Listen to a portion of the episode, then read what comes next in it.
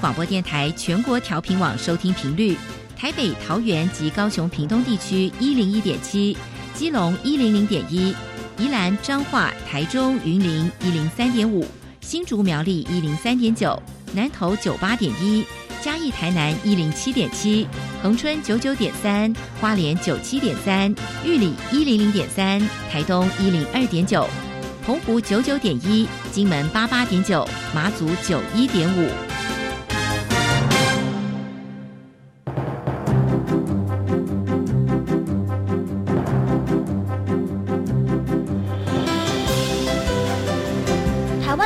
要怎么做，才能使孩子面对未来的社会呢？当我们期待学习者改变的同时，也期待教师的教学方法跟着改变，家长的观念也一起改变。一起携手，协力同行。于林校长带您探索、自发、互动、共好的十二年国教新课程，听见台湾教育的改变。欢迎收听《国教协作向前行》。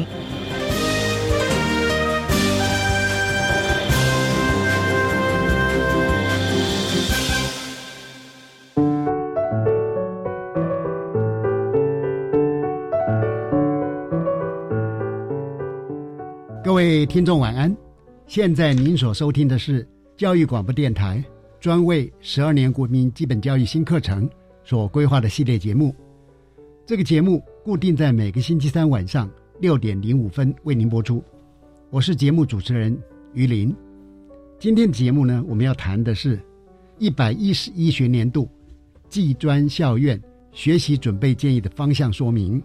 我们特别邀请到两位贵宾。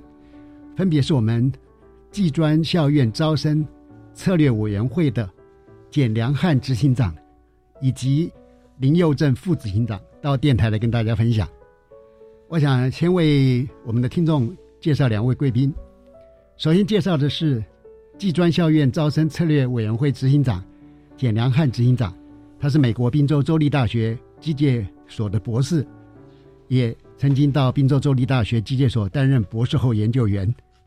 因为简执行长他非常有经验哈，分别在我们长庚大学机械系担任助理教授，现在也是我们国立台北科技大学能源跟冷冻空调系的教授。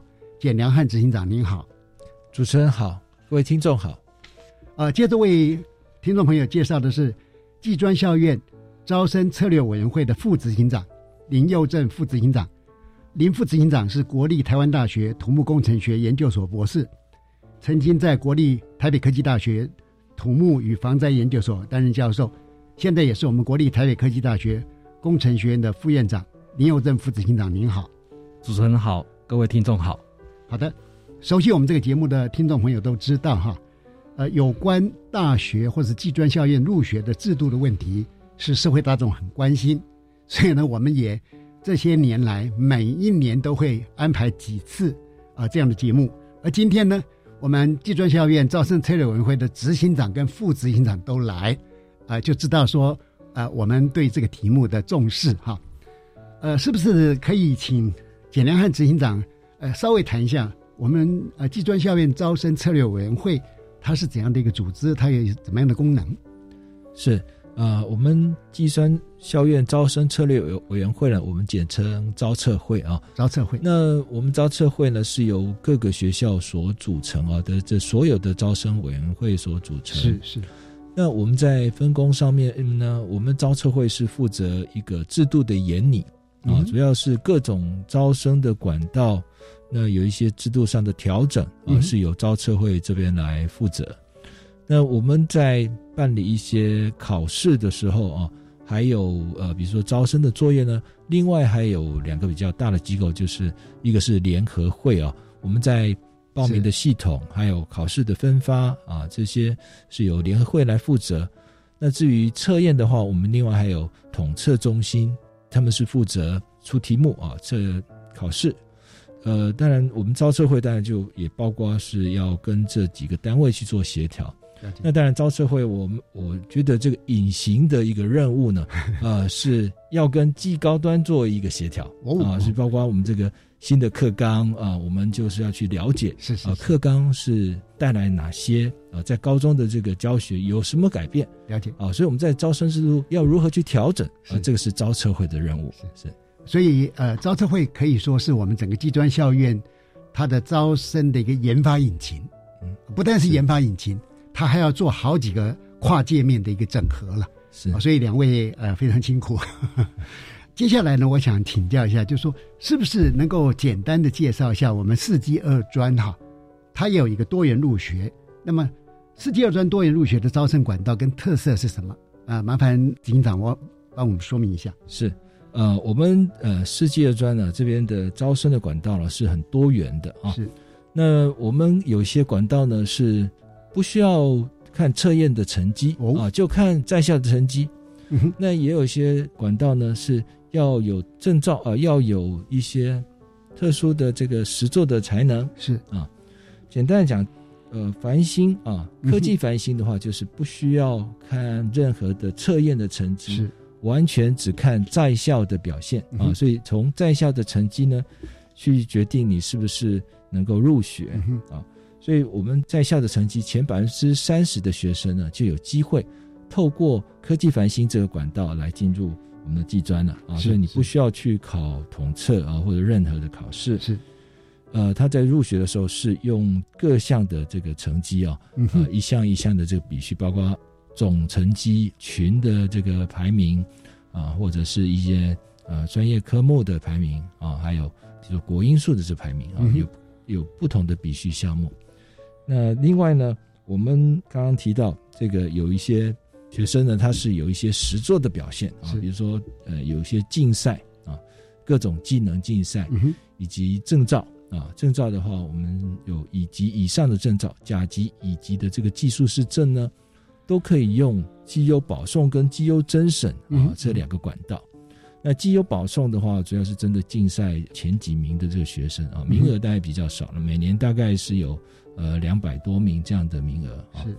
那绩优甄审的名额就比较多了啊，绩优甄审每年大概有接近六千名啊，今年大概有五千六百多名啊的这个学生啊的这个名额。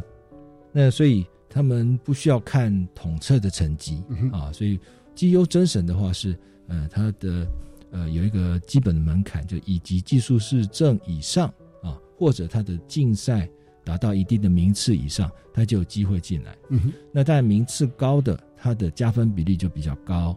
比如说像我们刚刚提到以及技术师证，它是加百分之十五。那如果是甲级的，它就是加百分之二十五。那如果是一些国际竞赛的第一名，它可以加到百分之五十五。所以也就是说，这个它的名次还是很重要。是的啊，呃，所以这些是属于他在实作能力比较。强的这些学生适合的管道，那另外两个比较主流的管道啊，就是有看统测成绩的啊，一个是甄选入学，另外一个是联合登记分发。嗯哼，甄选入学是看统测啊，另外也看书审资料跟面试。嗯啊，他在第一阶段的话是看统测的成绩，对，统测成绩达到一定的门槛之后，他可以被筛选进入第二阶段。啊，在第二阶段的话，他就看的包括有书审、面试啊，那也有些学校他会办这个实作啊，就是现场他要考一些，比如说简单的电路啊，哈，或者是画图啊，啊这些实作的项目。呃，那这个甄选入学是比较早的哈，这个大概是每年是在五到六月啊，五六月的时候去办理，在这个管道之后。啊，还有一个联合登记分发，是那联合登记分发就是完全只看统测的成绩了啊。在大学这边也有啊，申请入学相当于我们的甄选入学啊，只是说我们看的是统测啊，他们看的是学测。嗯，啊，联合登记分发的话，我们就跟大学有点不太一样啊。大学是它还有一个职考啊，对啊，所以只考之后有一个分发啊。那我们的联合登记分发还是看的是统测啊，所以我们。只考一次，是一次考试就可以在呃甄选入学也用啊，那在联合登记分发这边也用到啊，可以多次使用。是是是，OK。听起来我们技专校院的招生多元管道哈啊，相当的具有亲和性。呃，我的意思就是说，每一个技术型高中的孩子，他毕业之后，他可以按照自己的优势，按照自己的强项去选择不同的入学管道，那达成他未来的生涯发展的理想哈。当然，呃，这些管道我们现在知道了，接着就是会涉及到一些考试的制度嘛哈。嗯，所以我想请教执行长的就是。一百零八年新课纲正式上路之后，技专校院它的考试跟招生有哪些调整？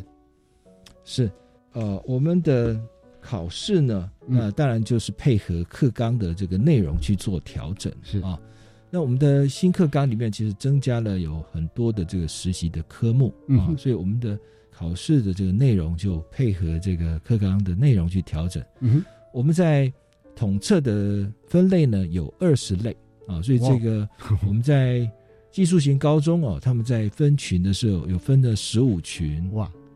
那这十五群里面有些群呢，它是有两类啊，比如说电机群啊，我们要说在技高的分群是电机群里面分成这个电机跟支电啊，是，所以呃有些群是有两类啊。那另外像这个家事啊，家事群它有分两类是。外语它也有分成呃英语跟日语啊，了解，所以总共就是有二十群。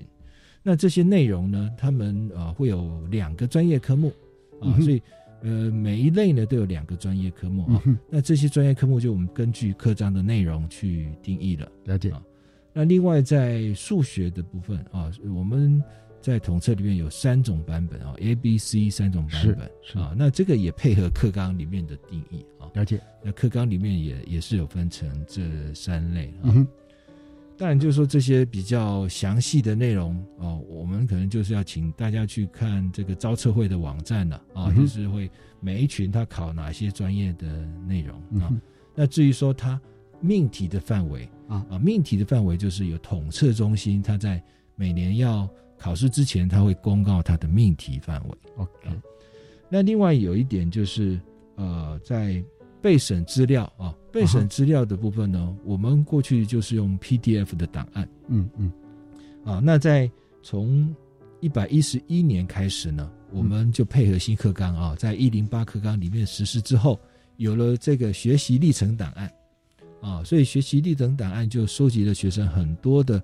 课程表现呐，哈，一些证照的这种表现，嗯啊，所以这些其实就是我们平常在看备审资料要看的东西啊，所以我们很自然的就把我们要看备审资料呢，就可以用这个学习历程档案来呈现了啊，所以我们备审资料呢，就是用采用学习历程档案来呈现。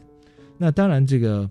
如果说呃有些内容它是并没有在那个档案里面，它还是可以用 PDF 档案的方式来呈现啊。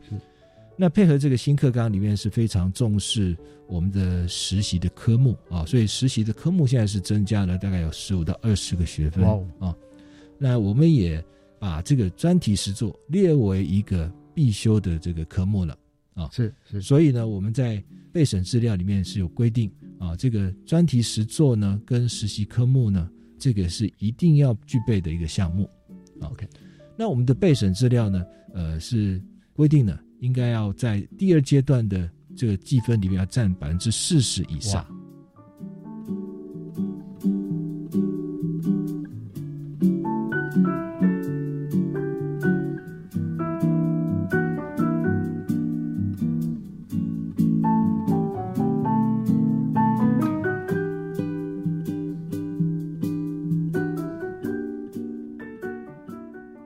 审资料的评分比率已经那两个项目加起来要百分之四十以上，有点高哈。是，所以呢，技专校院他会如何来公平的审查这些资料？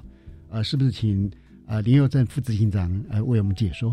好，我想呃同学他准备了这些备审资料之后，那当然透过这个一个管道把这些配审资料送到这个要他报考的学校。嗯哼，那这些技专端的这些教授呢？他其实现在在一零九啊，已经开始就是全国的这些计算就已经开始发展所谓的平量尺规。是好，那这个平量尺规其实过去就有了，只是说我们现在比较呃用另外一个系统化的方式，把每个老师他在评分的这个心中的那一把尺，透过这样的尺规的方式呢，把它呈现出来。是，那平量尺规本身是有量化跟质化的，好，其实它是一个很好的一个方法。那其实主要的目的就是说，当老师他在评量这些备审的资料呢，第一个就是要能够公平，好，嗯，然后再就是要能够一致性。对，好，就是不同的委员、不同的教授评要对。分数要相近，对，要相近，然后一样，对，然后也希望能够更客观 啊，也希望能够有鉴别性，哦，就是能够找到他们合适的学生，嗯，好，所以原则上这个平常尺规大概就是这四个原则，了解，好，一个是客观性，然后一个是鉴别性，一个是一致性，然后再就是公平性，是透过这样一个一个精神，然后再加上本身每个学校。它的系，他在找学生有他不同的一个重点，嗯嗯，那这个重点呢，待会我会在后面有一个叫做学习准备建议方向的内容，呃，会说明。那原则上，他这个评量尺规会跟这个学习准备方向会做结合，是是。好，那这样的方式原则上会让学生这些备审资料能够更有公平性的被鉴别出来。嗯，好的，谈到这边我就接着想问一个问题，就是呃，技专学院他在招生上。蛮重视学生的学习历程嘛？对。那我们呃技术型高中的孩子，他在技高阶段，他要如何来准备这些资料？是不是也能够对我们做一些指导跟建议？好。那因为现在目前呢，这些招生管道呢，大概有三个管道是需要备审资料的，一个是四季二专的甄选入学，嗯哼，一个是四季申请入学，嗯，还有一个是四季二专的绩优甄选入学。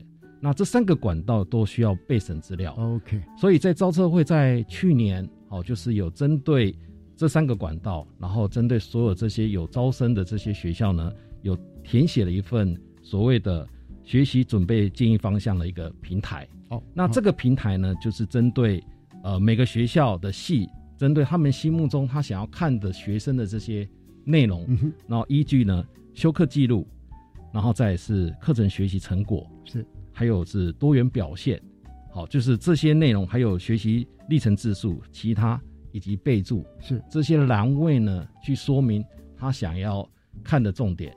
所以学生呢，其实可以透过招车会所建的这个呃学习准备建议方向的一个平台，去查询他心目中他想要报考的学校的学校，嗯再就是系，嗯，然后去了解说，哎，这个学校在未来。呃，他想要报考的，他们看的是哪些内容？是好，那这个部分在他准备未来准备这个进一步在念大学的时候，他就可以去做这样的一个准备。好的，嘿，是不是我就可以进一步来请教呃副执行长哈？因为刚刚你已经提到有呃三个面向：修课记录、课程学习成果跟多元表现嘛？对对，呃，是不是也麻烦您能够逐一面向为我们来做一点点的说明？好，第一个就是所谓的这个修课记录修课记录。那修课记录其实就是，呃，同学在这高中三年他所修的这个成绩。嗯哼。好，那这个成绩原则上，他修完成绩之后会由学校来登录，而不是学生登录的。OK。那后面这一个所谓的课程学习成成果以及多元表现，才是由学生自己整理然后上传的。好，那所谓的课程学习成果呢，其实就是他可能修课所做的作业，或者是报告。嗯，好，那这个部分其实蛮多元的，因为同学他修的这个课程不一样的话，这个报告也有非常多元化的成果。好，然后另外一个就是多元表现啊，那这个多元表现也是目前我们现在希望就是说，同学可以利用弹性的这个学习时间呢，去学习课程以外的内容。好，那包含他有参加一些团体的活动。好，那这些内容原则上都是属于多元表现。是是。呃，刚刚呃副执行长这边有谈到课程学习成果哈，对，很多的不同的项目嘛哈，对，包含比如说呃专题实作啦、实习科目学习成果啦等等的。那学生在选择这些资料上传的时候，对这些上传的内容的样态啦、格式，是不是也有做一些规范？是。因为这个课程学习成果呢，在我刚才讲说，因为它课程的不同，它样态呈现就不太一样。啊，那有些可能课程它是属于作品集，对，那或者是他做的是一个专题报告，是，或者是一个书面报告，嗯，以及他可能是做的是一个影片啊。所以目前我们同学在上传的时候呢，大概就是两个类型，一种就是 PDF，好，那这个是文字的部分或者是档案的方式；另外一个是影片。那在一百零八学年度的话，PDF 的档案就是同学如果要上传的话，它档案是有限制的，是两 megabyte。是，那影音的部分是五 megabyte。好，那在一百零九学年度的话，就更新了，现在就变成两倍。好，PDF 的档案就变成十 megabyte。是，那语音的部分会变成十 megabyte。呃，因为刚刚副执行长您有提到这些档案的格式啊、大小哈，我不晓得说是不是上传的技高的孩子，我我就要把这个容量通通给他用满，用用饱。呃，是执行长。这部分呢，我想要提醒大家的哈，所以这个容量是一个上限啊，OK，不一定要把它用到最大量啊，所以我们在看资料的时候，还是希望越精致越好啊，而不是看这个分量的多寡。了解啊，当然就是说，如果同学们你的这个影音档也好，或者是 PDF 档，你需要用到上线啊，当然您可以不要客气，尽量用，但是也不要因为说我要冲这个量哈而勉强。反而是呃稀释了你作品的精彩度了哈。是是，OK，嗯，因为在科大他们最多元学习表现里面，他们可以要求五项嘛。那假设我是一个技高的学生，那我只有三项，那我是不是就就就很惨？我就不太妙了。呃，执行长，对这个这要特别要提醒大家的哈，我们在告诉大家说有这些项目啊，比如说有五项啊啊。那这五项是说，你这五项任何一项呢，我都是很重视的，是啊，而并不是说你五项都要具备。嗯哼，因为我们这个知道，我们的学生是他的才能是很多方面的，而每个人有不同的专长，是。啊，所以可能有些人是竞赛的有所表现，啊，有些人是可能比如说他文笔很好啊，他也是文章啊，所以我们在定义的时候啊，就就是以一个。这五项是或的跟概念哦，每一项啊，A 项或 B 项或 C 项，嗯，而不是 and 的概念。了解。啊，所以也就是说，那大家应该还是尽量把你认为你精彩的那几项去上传就好了。嗯，那这个呢，我们并不是一个基点制。哦。哦。呃并不是说你五项的分数就会比传三项的人分数高哦，你有可能只有两三项，但是这两三项都非常的精彩，嗯嗯，他可能还是拿到非常高的分数，是，所以我们在评分的时候是一个综合性的一个评分，嗯。哦，而不是说看几件就是几分，是是，呃，因为刚刚执行长特别提到哈。这不是一个 and 的概念，而是一个或的概念的时候呢，我想我们的同学压力不要这么大了哈。嗯，呃，另外呢，哦，比如假设我证照，我证照特别多，我有十张，我有二十张，也不是这样子。因为假设你的证照跟你所要申请的学系，嗯，它的相关性要很强的，那当然就我相信很有影响力。是是。那如果是很无关的东西啊，啊，所以刚刚特别提到，并不是基点制。不是你活动参加的越多哦，你社团的量特别大啊，等等了哈。所以这边可以回到刚刚副执行长讲的，说我们会做一个学习准备的建议方向啊，从那边去呃寻求要怎么样做积极的一个准备哈。好的，呃，因为这个议题哈是相当重要一些，相当的大啊。我们是不是就请听众朋友先收听一段音乐之后哈，再继续来请教两位贵宾。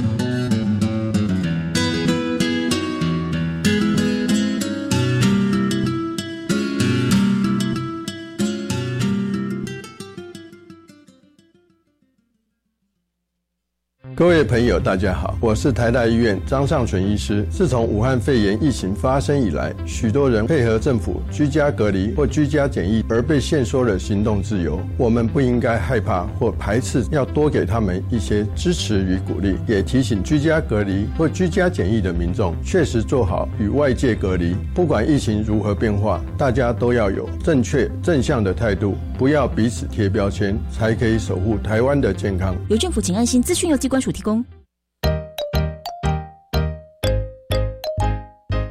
Magic English Window Underwear. I'm Lina，我是 Lina 老师。 I'm Joe，我是 Joe 老师。Learn about the world in English. 在轻松有趣的氛围中，用英语听世界。 Every Monday from 5:20 to 6. 每周一晚上五点二十到六点。 Learn English with us. Stay tuned. 我家小孩英语老是学不好，要怎么办呢？英语线上学习平台有针对九到十八岁的学生提供英语线上课程，内容全部免费，让孩子在家也能好好学英文哦。请问要怎么参加呢？即日起到二月二十八号办理英听网比赛，欢迎国中小学生一起来挑战。活动详情请参阅国教署酷英文网站，要你学习英文 so easy。以上广告由教育部提供。大家好，我们是台湾弦乐团，我们都在教育广播电台。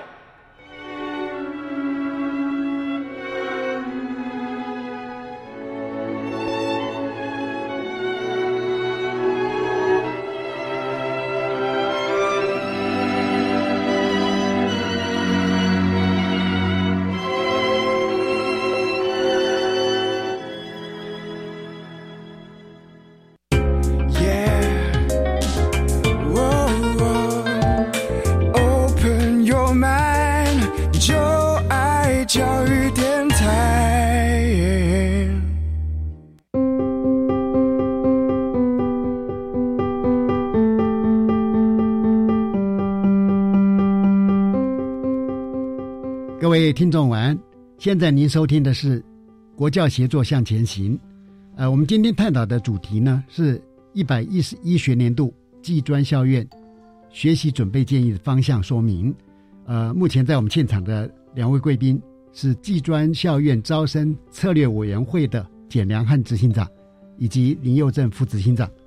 刚才我们有谈到说，这一波的呃招生里面，我们还蛮重视同学们他的学习历程嘛。那可能有些听众朋友会想说，为什么我们要来做学习历程的资料的审查呢？啊、其实大家可以思考一下，我们人的能力哈是非常的繁复多元的。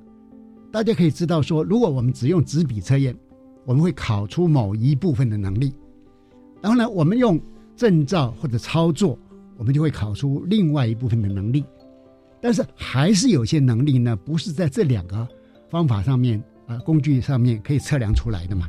于是呢，我们就会提出哦，学习历程的一些重要性。嗯，好在呢，呃，各个技专校院他们已经为这个部分发展了很精准的评量尺规，而且不断在修正、在进化当中哈。所以在公平性上面呢，大家可以更加的安心。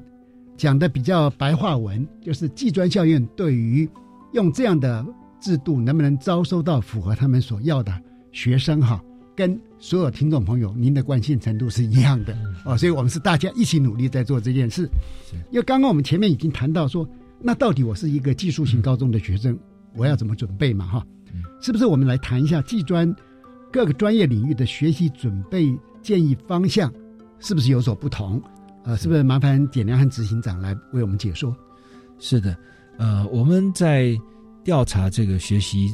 准备方向的时候，其实我们有做了一些统计哈，就是在课修课记录里面，大家重视的科目是哪些、嗯、啊？那另外呢，也看他这个多元表现，希望看到什么？那我们大概可以分成几个类别啊，嗯、比如说像工业类的科系啊，像这个机械、电机、嗯、啊、化工、土木啊这些类群呢。大概大家共通的都是希望看到的是自然科学啊，嗯，跟数学领域这个比较有好的成绩啊，因为这跟将来他要学习的是有关的。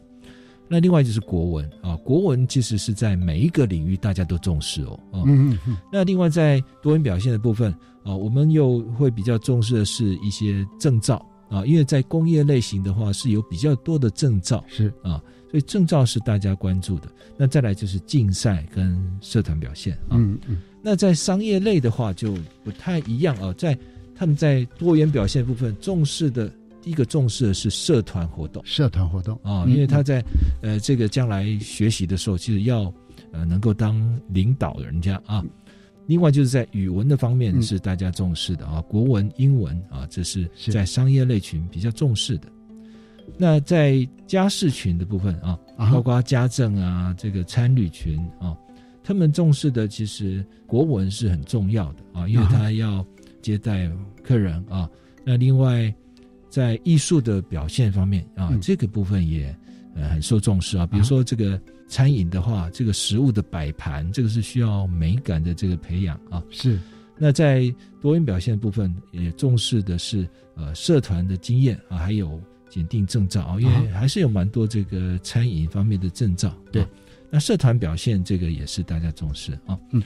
那至于在艺术跟设计类，那重视的是。国语文跟艺术领域啊，那当然艺术类很自然是重视艺术了啊。是是。那国语文的话，其实在特别在设计类呢，他们会特别强调啊，他的国语文，他因为他要把他设计的东西呢，用文字来表达。是嗯是，所以文字的方面其实是他们认为是很重要的啊。那在艺术跟设计类呢，他们在多元表现的部分最重视的是第一个是竞赛啊，竞赛，因为各种竞赛这个哎能够得奖。表示他有某种方面的这种创作的能力了啊。那再来就是社团跟其他的一些特殊优良表现。那有关特殊优良表现，可能要稍微说明一下 哈，因为这个大家会觉得对这个名词定义不是很清楚了，到底要多特殊？对啊，对，这个我们在讲的时候，其实不要把它看得太严重了。是，那这个意思是说，我们大家可能并不是很知道的竞赛。啊，那你只要觉得说你这个是值得一提的，希望委员、审查员看到的东西，其实都可以放进去。我这样讲哈，就是说，那很显然，并不是要说国际级的比赛嘛，是是，因为那个在别的入学管道里面就有了，是啊，所以刚这个特殊优良表现哈，是哎，同学们可能也会有一些创意啊，但这个必须符合您想要去的那个学系，哎，他们最需要这样的人力啊。OK，好，请继续。好，那再来是。呃，农业类啊，是那包括这个农业跟食品群呢，他们大概重视的都是呃，除了国文以外啊，就是自然领域啊，在多元表现部分重视的是社团啊，还有一些检定证照跟竞赛表现。是是，那再来是呃，有关海事啊，海事跟水产这两群呢，啊，重视的英语啊，因为这个像海事群呢。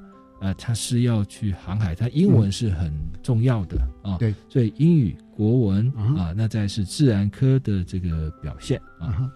那在多元表现部分，他们重视的是竞赛跟证照啊。那再来第三呢，就是社团活动 啊。呃，所以这在前面讲有六类了哈。那再来是卫生跟护理类，我想是不是呃副警长也可以给我们说明一下？好，麻烦你。好，是。那有关这个卫生护理类的部分啊。相关的这些学系呢，它采集的这个课程还是以国文、还有英文跟自然科学为主。是，但是呢，在多元表现的部分呢，可能因为要特别看的是学生对于健康照护的这个兴趣跟他的热忱，嗯所以他所看的多元表现的部分呢，第一个就是服务学习的经验，嗯好，这个是蛮重要的。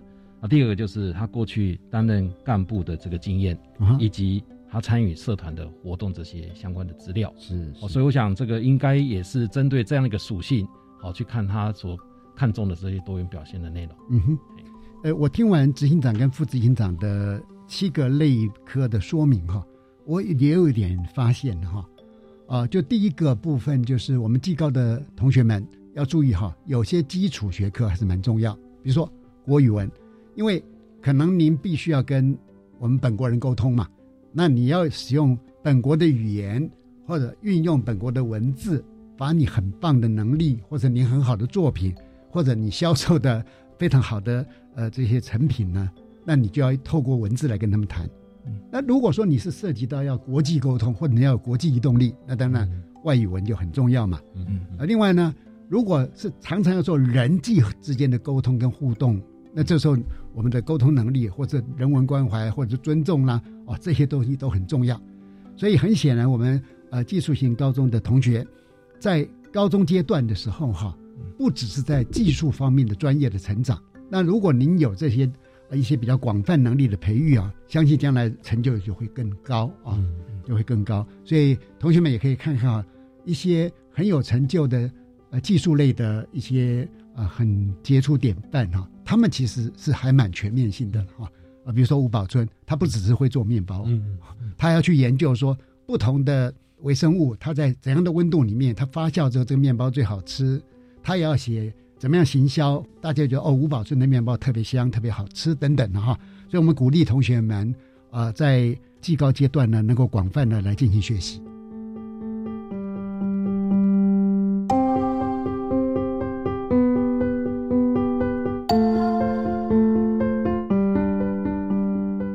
但是，因为技高的这个部分，真的它的复杂度还蛮高的哈。因为刚讲的三大面向嘛。各个学系他们会提出一个备注栏位，嗯。呃，我我我是扫描过去一看，哇，那个备注栏写的还文字还蛮多的哈，是。啊，是不是请执行长为我们说明一下这个部分，它主要是在描写什么？是刚刚讲的三这个主要的项目哈，那我们是用勾选的项目。哦，前面是勾选。是，那所以有些招生的时候，我们希望学生具备的项目啊，必须用文字来说明啊，所以这边。备注栏的话，其实就是让招生的科系呢，可以用文字的方式来说明他们的选材的理念啊，希望学生要具备什么样的能力。举例来讲呢，比如说像工业设计系的话，它可能就是要培养的是这个工业的呃设计师为一个目标，对，所以他就需要有培养的学生呢是有创新创意，那也具备科技人文关怀的这种。产品设计的这样的的学生啊，所以他要求这个学生的准备的方向，都希望他能够呈现跟设计相关的这个专题实作、实习科目，呃，或者是一些相关技能领域的这些课程学习的成果是啊，所以呃，学生呢他在准备这个资料的时候，应该尽量的去呈现哈，他实做的这些作品呢。他的创意点在哪里？嗯啊，他的这个构思的过程是怎么样？还有在比如说在团体的这种一些 project 当中，嗯嗯啊，他是如何去跟同学去合作啊？还有说他负责什么样的项目啊？因为现在呢，这个专题常常是呃几个人做一个专题是啊，所以他可能要去说明说他负责是哪个项目，他的贡献在哪里？对啊。那另外，比如说像在护理系的部分啊。啊，护理系它的这个呃这个目标呢，可能是要培育呃能有助人敬业的这样的护理人才，所以他很自然的他就要求呢，这个学生呢是要有自主学习啊，那有专业潜能，能够跟人际互动，具有领导才能，以及自我成长跟追求卓越这样的精神啊，所以在学习准备的这个。上面呢，他希望学生能够呈现跨领域的学习表现，嗯啊，那因为我们在技高其实是并没有呃护理群，所以他会选择在念科大的时候选择护理系啊，那他可能那是有一些跨域学习的这样的能力了啊。那另外很重要的就是呃，他应该去说明他报考护理系的动机是是，所以这个呢，可能请大家要注意的。好的。那技专校院它所公告的这个学习准备建议方向，是不是就是以后升学备审资料要参采的？是不是麻烦呃林副执行长来呃为我们说明？好，是那学习准备建议方向当初的目的啊，其实主要是要提供同学呢，就是在作为他学习以及升学准备的一个方向的一个参考而已。OK，好，那但所以实际上。到同学在高三的时候呢，其实他还是要以实际的这个一一学年度的招生管道的简章为原则。好，所以这其实虽然这两个内容可能会有点些许的不同，或也许没有改变，不过呃，这个是当初提供给同学时当做一个学习跟升学参考而已。OK，我倒觉得我们的同学们哈，对于这个学习准备建议方向哈，可以更加以重视的是，他会对您的整个的能力的培养，甚至将来读完技专校院毕业之后，到了职场上延续一生哈，对你都有很大帮助的那样的一个方向来做准备。嗯，那当然，您准备的越成功，那这些资料呢，可能在未来招生升学的时候也会。让你取得竞争的一个优势啊！好的，呃，因为这个题目非常的大，非常感谢我们今天招测会的两位哈，包含执行长、副执行长都来，是不是先请简良和执行长为我们今天的访问做一个总结？是，那我想呢，我们最后呢，可能提醒大家了哈，是这个我们在高中的阶段，特别是呃，既然是走技职这个领域啊。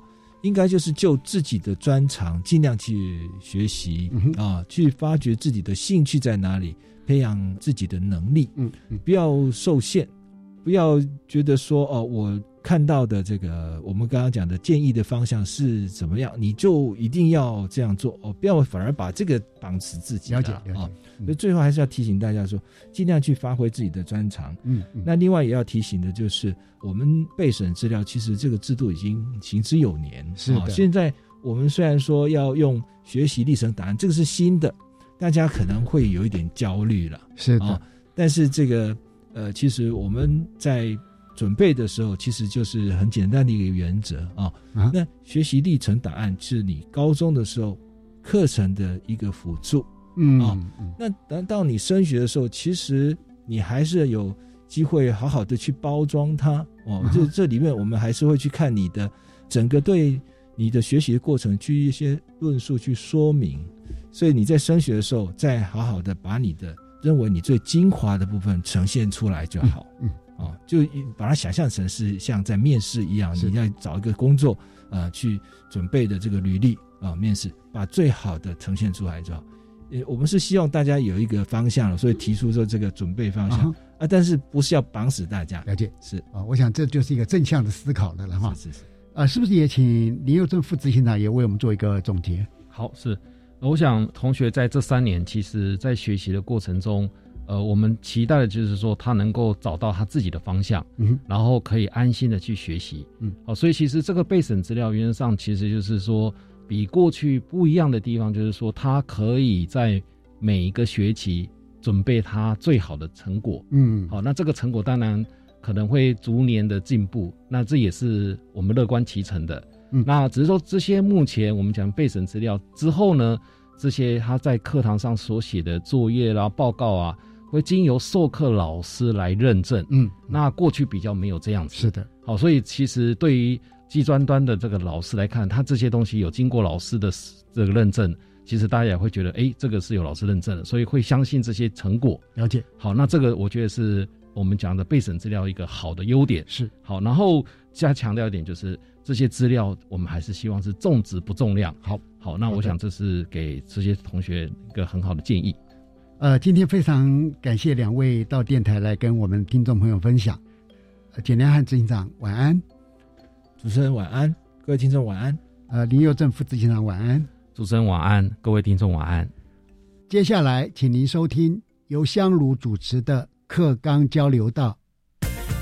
老师、长们请注意，关于十二年国教新课纲的疑难问题与解答，都在课纲交流道。在今天的课纲交流道，我们邀请到的是林怡慧督学，督学好，各位听众朋友，大家好。好，我们今天邀请到林怡慧督学来为我们分享的主题是一零八课纲在技术型高中会是怎么应用。我们先由这个主题，请督学来为我们分享一下。好，那其实，在一零八课纲对于技术型高中的学生来讲，我觉得是一个很好的契机，因为呃，在一零八课纲里面，我们讲的是一个素养导向。那过去我们在技术型高中的孩子，他们培养的可能是务实致用的能力。那在很多的呃，我觉得是各种领域的。技术型高中里面，你可以看到的，就是他们是先从科开始，然后到群，然后到类。那我们现在一零八课纲强调我们要跨域，所以对于技术型高中的学生来讲，他们过去的学习可能是以科为主。那现在我们看到的是，除了科以外，会有一个叫技能领域。那技能领域它就是把相似的科的共同性的能力组合起来，变成一个群的技能领域。那只要是这一群的学生，不管是哪一科，他都会去修习这个呃技能领域，所以这是在我们固定的实习科目当中，所以等于他是要跨出科的一个范畴，要去学习不同科别的他所需要具备的能力，所以对于学生来讲，他其实就是一个跨域了。然后再来就是有我们可以看到技术型高中大部分都不会只有单一个类别，那很多学校可能又有商科。好，然后他可能还有家事类科，那也许还有外语科或是工业类科。那在一零八的课程底下，我们鼓励的就是技技术型高中的课程，能够除了跨。科以外还要跨群，所以一个学校里面，过去我们可能某一个类别的孩子，他可能就是单单学的商业类，就是学商业类的这些技能。可是现在他有机会再去尝试同一所校园里面不同类别的这些的呃产业上面的一些技能。那我觉得对学生来讲是一个很好的一个学习，那对老师来讲当然也是一种呃。挑战，因为等于就是我们要强调老师们的合作。我觉得这对于技术型高中来讲是一个很好的开始。那我们也透过这样的一个过程里面，看到老师的动能，在一零八的课纲的推动实务现场，很多很多的社群都是跨领域的，所以这我觉得是非常棒的一个。不一样的地方，技术型高中的课程听起来有非常剧烈的变化。那可不可以请督学为我们嗯稍微比对一下，就是在技术型高中旧课纲的时候，两种课纲之下的课程有哪些比较明显的差别？好，所以呃，谢谢主持人的问题，就是刚刚我们有提到它新增了一个叫做技能领域，那。强调的就是不同科之间的一个共同的一个能力。那再来呢，它增加了我们固定实习的科目的时数。所以对于学生来讲，过去有一些技术型高中的学生可能是升学导向，他可能比较缺乏实务的一些经验。可是呢，现在呢，一零八课纲增加了实习的科目，它很多实习的科目都是呃专业的操作。好，所以务实致用这样的精神，在现在的课纲。是更容易落实。那再来就是，也因为一零八课纲有了不一样的，就是有弹性学习时间，它的是六到十二节的时间，所以对于技术型高中的学生来讲，他还要学习跟普高的学生一样，他有所谓的自主学习这个空间。那他还必须要能够去时间规划和管理。那再来就是第三个，就是他有一个叫做专题制作。实作的这样子一个课程，这是在校定必修里面必须要有的。其实专题实作就是要培养学生能够针对一个他有兴趣的主题，然后可能跟他的专业相关，然后去搜寻他想探讨的一个方向，然后去统整。所以这个是一个跨科别能力的结合，并且运用在他的实际生活当中的一个议题。所以这个课程对于老师来讲也是一个很好的一个。开始有些时候需要协同，然后有些时候其实是让学生为主。好，因为专题制作都是以学生的需求、他所兴趣的科目、研究的科目为主，所以我们就会可以看到，呃，在教学的现场有一个不一样，就是过去可能哦我们在很多的场域里面看到是老师的角色比较多，那现在就是以学生的角色，他们会更多的一个协同，还有分组，好，然后去做他有兴趣的一个专题。那我们看到的是学生他们现在呃有兴趣的题目真的非常的多元，所以这个我觉得是在技术。型高中更多的与生活结合、与产业结合、与实物的经验加强的这个区块是蛮不一样的。好的，那呃，念技术型高中的学生，我们知道他们可以粗略分成两块，一块就是直接进就业，另外一块可能也会想要继续升学。那一零八课纲在面对这两群目的完全不同学生的时候，一零八课纲可以怎么帮助他们呢？我觉得其实就是因为呃，现在有很多的实习的专业的科目更受到一个重视，就是实习，所以我们很多学校他们会尝试的去跟产业做更多的一个连接，那也配合我们教育部呃，其实在一零八课纲推动的过程里面，其实一直很推行的，就是去职场体验，然后去职场的参观，补助很多的实习的设备设施，那也让很多的老师开始打开他的眼界，去跟业界了解他们现在最新的呃产业的一个趋势。那这样回应到课程当中的时候，我觉得是更能够跟产业去做结合。那这个部分对于就业取向的学生来讲，他其实是可以在课堂当中就可以学习到跟产业比较连结的部分，并且有很多学校也会透过夜师。邀请到学校来跟老师协同，所以他们会呃了解到现在的一个产业的一个状况。那再来就是我们可以看到很多的学校可能也开始在升学的部分会去对接科技大学。那我们过去可能科大大部分都是等着比较多学生去。寻求他喜欢的科系，那现在科大也更多的学校会出来跟我们技术型高中的学校合作。好像最近也因为学习历程档案的关系，所以有一些科大会去跟高中只做一个区域性的对谈，了解说现在课程的改变在技术型高中的现场是什么样子，科大他要做好什么样的准备。所以我觉得这个纵向的连接也是一个很好的机会，就是让我们看到。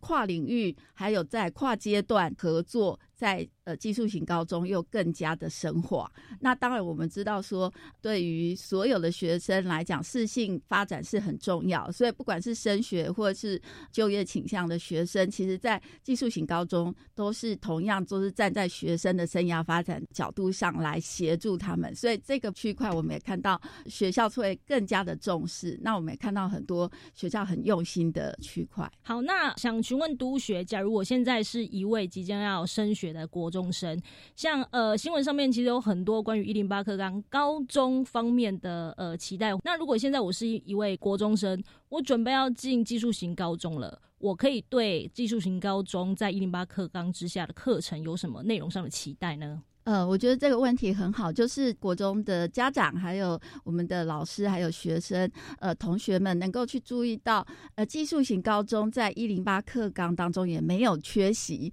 而且他们的课程更加的多元，尤其在多元选修的部分，我们看到他们开出来的课程跟。普通型高中比起来，他们又更丰富。我觉得是会让你跟生活还有产业更加的一个衔接，所以我非常期待我们有国中生有这样的一个对技术型高中有兴趣的同学，不妨从先从你所就学的区域的技术型高中了解他们的呃类科还有科系，然后能够提早做一些准备。我相信选技职一定会不会让你后悔，可以让你展开不一样的一个人生。哦，最后想请教林督学一个问题，在一零八课纲的内容之下，它可以为技术型高中的学生，或者是产业，或是工作带来怎么样的帮助呢？呃，我觉得这个是一个很好的一个机会，让学生去看到工作的一个大未来。因为其实有更多的机会跟产业连接，然后做产学的合作的时候，我们就可以让学生提前去了解未来工作世界其实有很多的变化。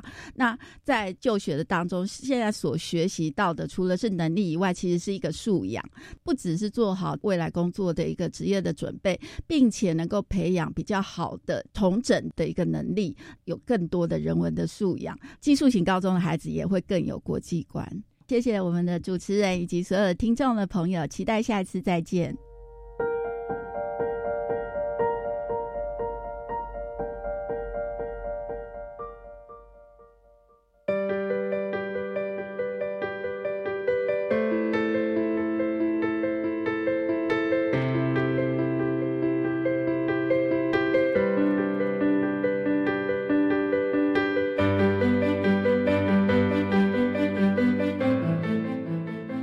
各位听众，国教协作向前行这个节目在每个星期三晚上六点零五分播出。